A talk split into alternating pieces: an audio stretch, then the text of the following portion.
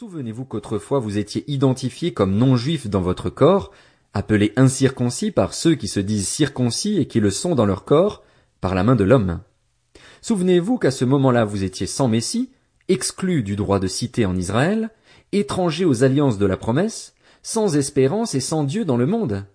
Mais maintenant, en Jésus-Christ, vous qui autrefois étiez loin, vous êtes devenus proches par le sang de Christ.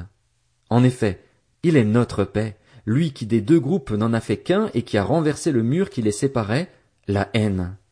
Par sa mort, il a rendu sans effet la loi avec ses commandements et leurs règles, afin de créer en lui-même un seul homme nouveau à partir des deux, établissant ainsi la paix.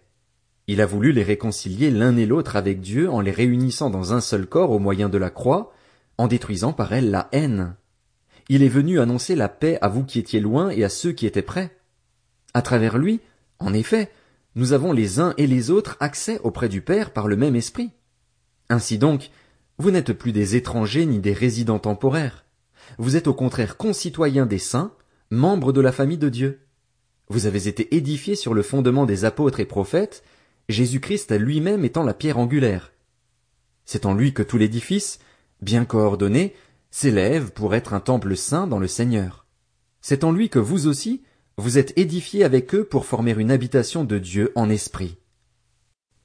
Éphésiens, chapitre 3 Moi, Paul, je suis le prisonnier de Jésus-Christ pour vous, les non-juifs, si du moins vous avez appris comment je fais part de la grâce de Dieu qui m'a été confiée pour vous.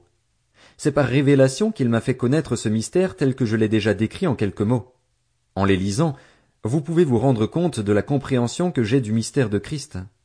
Il n'a pas été porté à la connaissance des hommes des générations passées comme il a maintenant été révélé par l'Esprit à ses saints apôtres et prophètes. Ce mystère, c'est que les non-juifs sont cohéritiers des juifs, qu'ils forment un corps avec eux et participent à la même promesse de Dieu en Jésus-Christ par l'Évangile. J'en suis devenu le serviteur conformément au don de la grâce de Dieu qui m'a été accordé en raison de l'efficacité de sa puissance. Moi qui suis le plus petit de tous les saints, j'ai reçu la grâce d'annoncer parmi les non-juifs les richesses infinies de Christ et de mettre en lumière pour tous les hommes comment se réalise le mystère caché de toute éternité en Dieu, qui a tout créé par Jésus-Christ. Ainsi, les dominations et les autorités dans les lieux célestes connaissent maintenant par le moyen de l'Église la sagesse infiniment variée de Dieu, conformément au plan éternel qu'il a accompli en Jésus-Christ notre Seigneur. C'est en Christ, par la foi en lui, que nous avons la liberté de nous approcher de Dieu avec confiance. Aussi, je vous demande de ne pas perdre courage à cause des souffrances que j'endure pour vous, elles sont votre gloire. Voilà pourquoi je plie les genoux devant le Père de notre Seigneur Jésus-Christ, de qui toute famille dans le ciel et sur la terre tient son nom.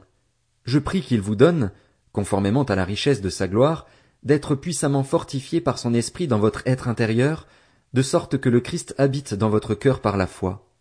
Je prie que vous soyez enracinés et fondés dans l'amour, pour être capable de comprendre avec tous les saints quelle est la largeur, la longueur, la profondeur et la hauteur de l'amour de Christ, et de connaître cet amour qui surpasse toute connaissance, afin que vous soyez remplis de toute la plénitude de Dieu.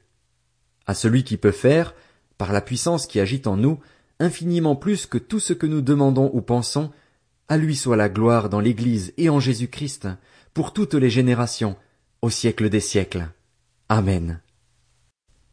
Éphésiens, chapitre 4 Je vous encourage donc, moi, le prisonnier dans le Seigneur, à vous conduire d'une manière digne de l'appel que vous avez reçu.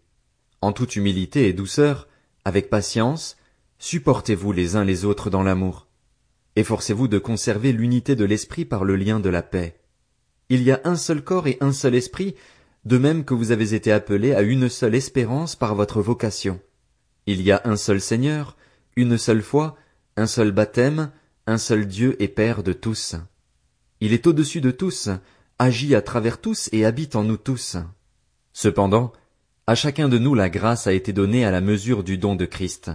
C'est pourquoi il est dit, il est monté sur les hauteurs, il a emmené des prisonniers et il a fait des dons aux hommes. Or, que signifie il est monté, sinon qu'il est aussi d'abord descendu dans les régions les plus basses de la terre? Celui qui est descendu c'est celui qui est monté au-dessus de tous les cieux afin de remplir tout l'univers. C'est lui qui a donné les uns comme apôtres, les autres comme prophètes, les autres comme évangélistes, les autres comme bergers et enseignants.